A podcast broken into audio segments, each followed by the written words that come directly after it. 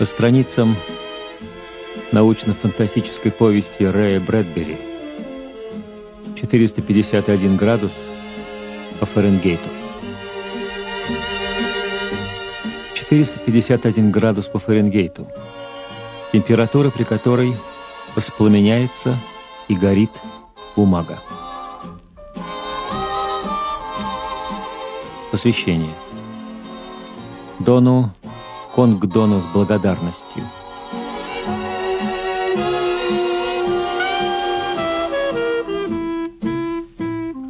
Эпиграф. Если тебе дадут линованную бумагу, пиши поперек. Хуан Рамон Хименес.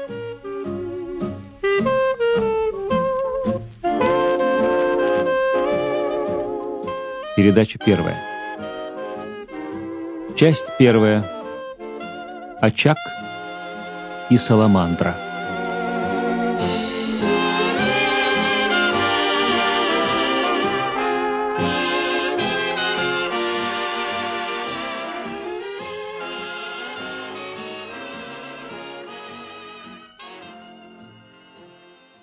Жечь было наслаждением какое-то особое наслаждение видеть, как огонь пожирает вещи, как они чернеют и меняются. Медный наконечник бронспойта зажат в кулаках, громадный питон изрыгает на мир ядовитую струю керосина, кровь стучит в висках, а руки кажутся руками диковинного дирижера, исполняющего симфонию огня и разрушения превращая в пепел изорванные обуглившиеся страницы истории. Символический шлем, украшенный цифрой 451, низко надвинут на лоб. Глаза сверкают оранжевым пламенем при мысли о том, что должно сейчас произойти. Он нажимает воспламенитель, и огонь жадно бросается на дом, окрашивая вечернее небо в багрово-желто-черные тона. Он шагает в рой огненно-красных светляков, и больше всего ему хочется сделать сейчас то, чем он так часто забавлялся в детстве — сунуть в огонь прутик с леденцом. Пока книги, как голуби, шелестя крыльями страницами, умирают на крыльце и на лужайке перед домом, они взлетают в огненном вихре, и черный от копоти ветер уносит их прочь. Жесткая улыбка застыла на лице Монтега. Улыбка гримаса, которая появляется на губах у человека, когда он вдруг опалится огнем, и он стремительно отпрянет назад от его жаркого прикосновения. Он знал, что, вернувшись в пожарное депо, он, менестрель огня, взглянув в зеркало, дружески подмигнет своему обожженному, измазанному сажей лицу. И позже в темноте, уже засыпая, он все еще будет чувствовать на губах застывшую судорожную улыбку. Она никогда не покидала его лица, никогда, сколько он себя помнит. Он тщательно вытер и повесил на гвоздь черный блестящий шлем, аккуратно повесил рядом брезентовую куртку, с наслаждением вымылся под сильной струей душа и насвистывая, сунув руки в карманы, пересек площадку верхнего этажа пожарной станции и скользнул в люк. В последнюю секунду, когда катастрофа уже казалась неизбежной, он выдернул руки из карманов обхватил блестящий бронзовый шест и со скрипом затормозил за миг до того, как его ноги коснулись цементного пола нижнего этажа. Выйдя на пустынную ночную улицу, он направился к метро. Бесшумный пневматический поезд поглотил его, пролетел как челнок по хорошо смазанной трубе подземного туннеля и вместе с сильной струей теплого воздуха выбросил на выложенный желтыми плитками эскалатор, ведущий на поверхность в одном из пригородов. Насвистывая, Монтек поднялся на эскалаторе навстречу ночной тишине, не думая ни о чем. Во всяком случае, ни о чем в особенности. Он дошел до поворота. Но еще раньше, чем выйти на угол, он вдруг замедлил шаги, как будто ветер, налетев откуда-то, ударил ему в лицо или кто-то окликнул его по имени.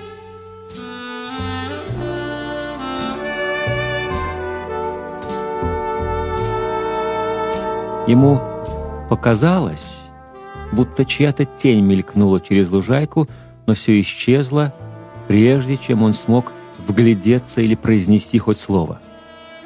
Он так замедлил шаги, что почти остановился. Мысленно он был уже за углом и уловил слабый шорох. Чье-то дыхание или движение воздуха, вызванное присутствием кого-то, кто очень тихо стоял и ждал.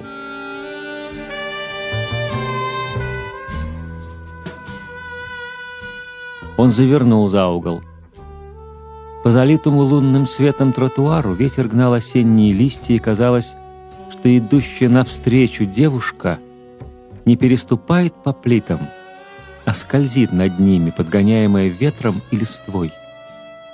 Слегка нагнув голову, она смотрела, как носки ее туфель задевают кружащуюся листву. Ее тонкое матовое белизны лицо светилось ласковым, неутолимым любопытством. Оно выражало легкое удивление.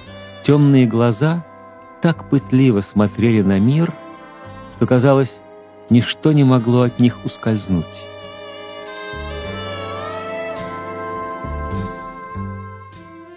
На ней было белое платье. Оно шелестело. Монтегу чудилось, что он слышит каждое движение ее рук в такт шагам, что он услышал даже тот легчайший, неуловимый для слуха звук, светлый трепет ее лица, когда, подняв голову, она увидела вдруг, что лишь несколько шагов отделяют ее от мужчины, стоящего посреди тротуара. Ветви над их головами, шурша, роняли сухой дождь листьев. Девушка остановилась. Казалось, она была готова отпрянуть назад, но вместо того она пристально поглядела на Монтега. Ее темные, лучистые, живые глаза так просияли, как будто он сказал ей что-то необыкновенно хорошее. Но он знал, что его губы произнесли лишь простое приветствие. Потом, видя, что девушка, как завороженная, смотрит на изображение саламандры на рукаве у тужурки и на диск с фениксом, приколотый к груди, он заговорил.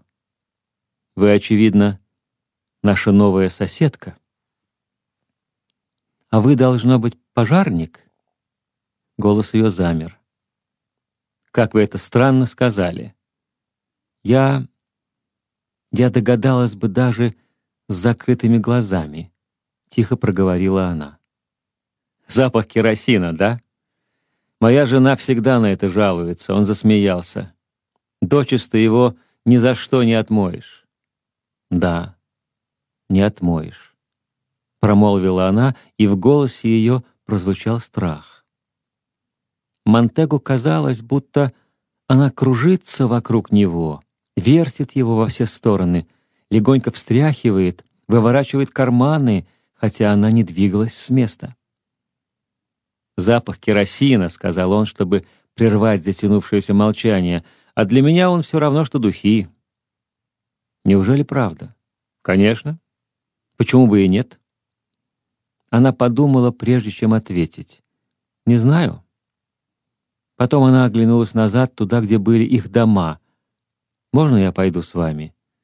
Меня зовут Кларисса Маклеллан. Кларисса. А меня Гай Монтек. Ну что ж, идемте. «А что вы тут делаете одна и так поздно? Сколько вам лет?»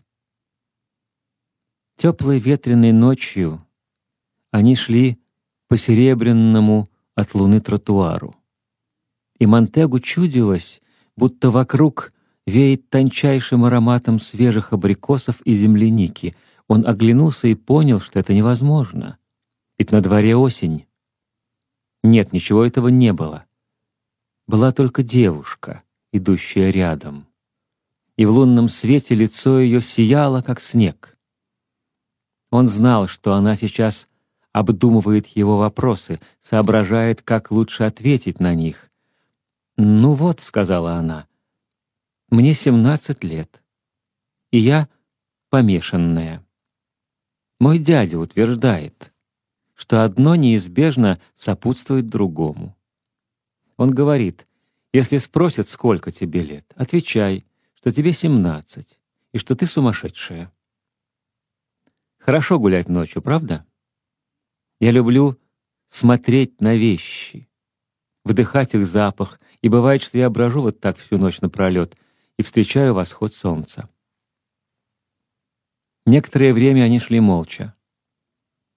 Потом она сказала задумчиво, «Знаете, я совсем вас не боюсь». «А почему вы должны меня бояться?» — удивленно спросил он. «Многие боятся вас. Я хочу сказать, боятся пожарников. Но ведь вы, в конце концов, такой же человек?»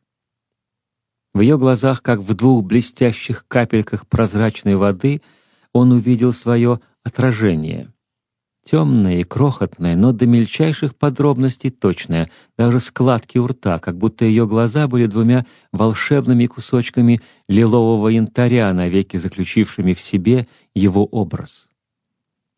Ее лицо, обращенное теперь к нему, казалось хрупким, матово-белым кристаллом, светящимся изнутри ровным, немеркнущим светом то был не электрический свет, пронзительный и резкий, а странно успокаивающее, мягкое мерцание свечи.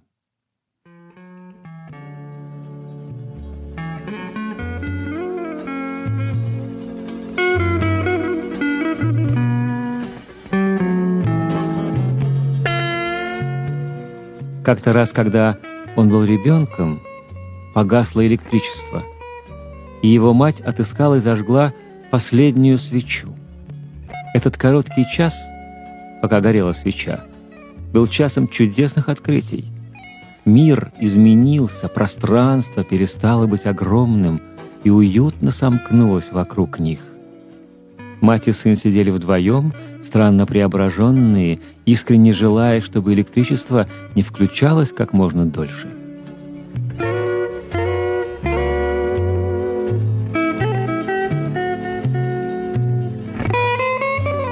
Вдруг Кларисса сказала, «Можно спросить вас, вы давно работаете пожарником?» «С тех пор, как мне исполнилось двадцать, вот уже десять лет. А вы когда-нибудь читаете книги, которые сжигаете?» Он рассмеялся. «Это карается законом». «Да, конечно. Это неплохая работа. В понедельник жечь книги Эдны Миллей, в среду Уитмена, в пятницу Фолкнера, сжигать в пепел, затем сжечь даже пепел. Таков наш профессиональный девиз. Они прошли еще немного. Вдруг девушка спросила, «Правда ли, что когда-то давно пожарники тушили пожары, а не разжигали их?» «Нет, дома всегда были несгораемыми, поверьте моему слову». Странно. Я слыхала, что было время, когда дома загорались сами собой от какой-нибудь неосторожности, и тогда пожарные были нужны, чтобы тушить огонь. Он рассмеялся. Девушка быстро вскинула на него глаза. «Почему вы смеетесь?» «Не знаю».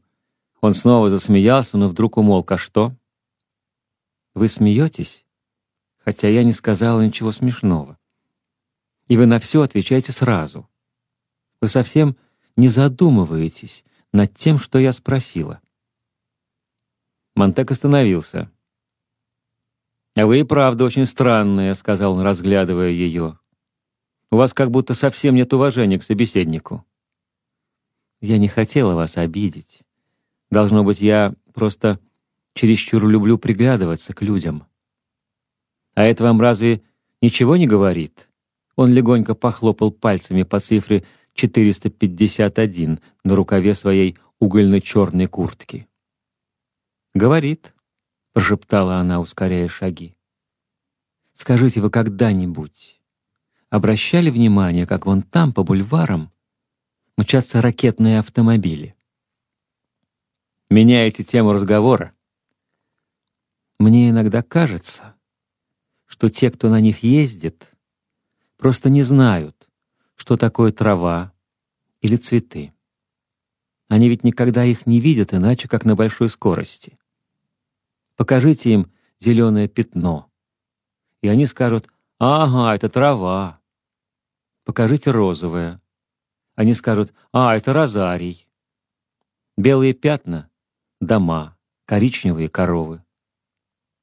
Однажды мой дядя попробовал проехаться по шоссе со скоростью не более 40 миль в час. Его арестовали и посадили на два дня в тюрьму. Смешно, правда? И грустно. «Вы слишком много думаете», — заметил Монтек, испытывая неловкость. «Я редко смотрю телевизионные передачи и не бываю на автомобильных гонках, и не хожу в парке развлечений, вот у меня и остается время для всяких сумасбродных мыслей. Вы видели на шоссе за городом рекламные щиты? Сейчас они длиною в 200 футов. А знаете ли вы, что когда-то они были длиною всего в 20 футов? Но теперь автомобили несутся по дорогам с такой скоростью, что рекламы пришлось удлинить, а то бы никто их и прочитать не смог. «Нет, я этого не знал», — Монтек коротко рассмеялся. «А я еще кое-что знаю, чего вы, наверное, не знаете. По утрам на траве лежит роса». Он попытался вспомнить, знал ли он это когда-нибудь, но так и не смог, и вдруг почувствовал раздражение.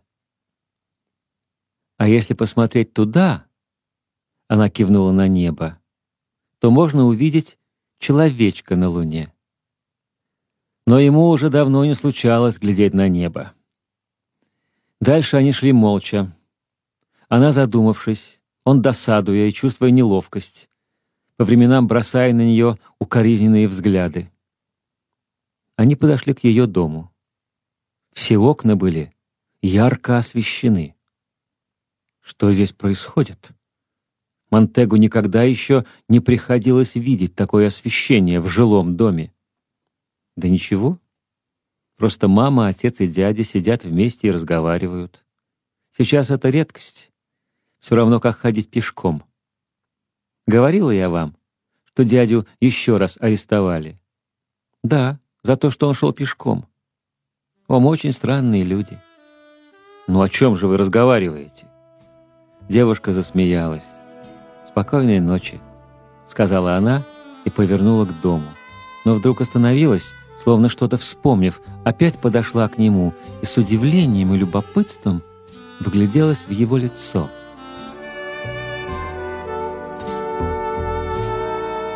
«Вы счастливы?»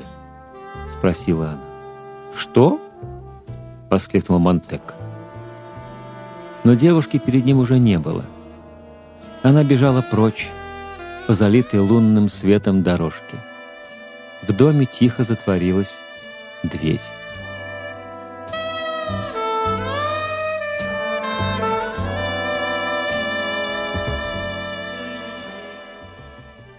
Счастлив ли я? Что за вздор? Монтек перестал смеяться. Он сунул руку в специальную скважину во входной двери своего дома — в ответ на прикосновение его пальцев дверь открылась. «Конечно, я счастлив, как же иначе?» «А она что, думает, что я несчастлив?» — спрашивал он у пустых комнат. В передний взор его упал на вентиляционную решетку. И вдруг он вспомнил, что там спрятано. Оно как будто поглядело на него оттуда. И он быстро отвел глаза. Какая странная ночь. И какая странная встреча. Такого с ним еще не случалось. Разве только тогда, в парке, год назад, когда он встретился со стариком и они разговорились. Монтек тряхнул головой. Он взглянул на пустую стену перед собой, и тотчас на ней возникло лицо девушки. Такое, каким оно сохранилось в его памяти, прекрасное, даже больше удивительное. Это тонкое лицо напоминало циферблат небольших часов, слабо светящийся в темной комнате, когда, проснувшись среди ночи, хочешь узнать время и видишь, что стрелки точно показывают час, минуту и секунду, и этот светлый молчаливый лик спокойно и уверенно говорит тебе, что ночь проходит, хотя и становится темнее, и скоро снова взойдет солнце. «В чем дело?» — спросил Монтек у своего второго подсознательного «я». У этого чудачка, который временами вдруг выходит из повиновения и болтает неведомо что, не подчиняясь ни воле, ни привычке, ни рассудку. Он снова взглянул на стену. Как похоже ее лицо на зеркало. Просто невероятно. Многих ли ты еще знаешь, кто мог бы так отражать твой собственный свет. Люди больше похожи на... Он помедлил в поисках сравнения, потом нашел его, вспомнив о своем ремесле, на факелы, которые полыхают во всю мощь, пока их не потушат. Но как редко на лице другого человека можно увидеть отражение твоего собственного лица, твоих сокровенных трепетных мыслей. Сколько времени они шли рядом? Три минуты, пять. И вместе с тем так долго. Каким огромным казалось ему теперь ее отражение на стене, какую тень отбрасывала ее тоненькая фигурка. И, вспомнив об их встрече, он подумал, да ведь право же, она как будто знала наперед, что я приду, как будто нарочно поджидала меня там, на улице, в такой поздний час.